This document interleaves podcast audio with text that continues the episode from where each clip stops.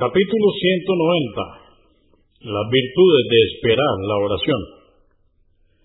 1061. Narró Abu Huraira, que Alá esté complacido con él, que el mensajero de Alá, la paz de con él, dijo, Sabed que cada uno de vosotros se encuentra en oración mientras está a la espera de hacerla, y el único motivo que le impide regresar con su familia es la oración convenido por Al-Bukhari, volumen 2, número 119, y Muslim, volumen 1, número 460. 1062. Abu Huraira, que Alá esté complacido con él, narró que el mensajero de Alá, la paz de Dios con él, dijo, los ángeles piden por cada uno de vosotros, mientras permanezcáis en el lugar de oración, en el que rezáis habitualmente, y no invalidéis vuestra ablución.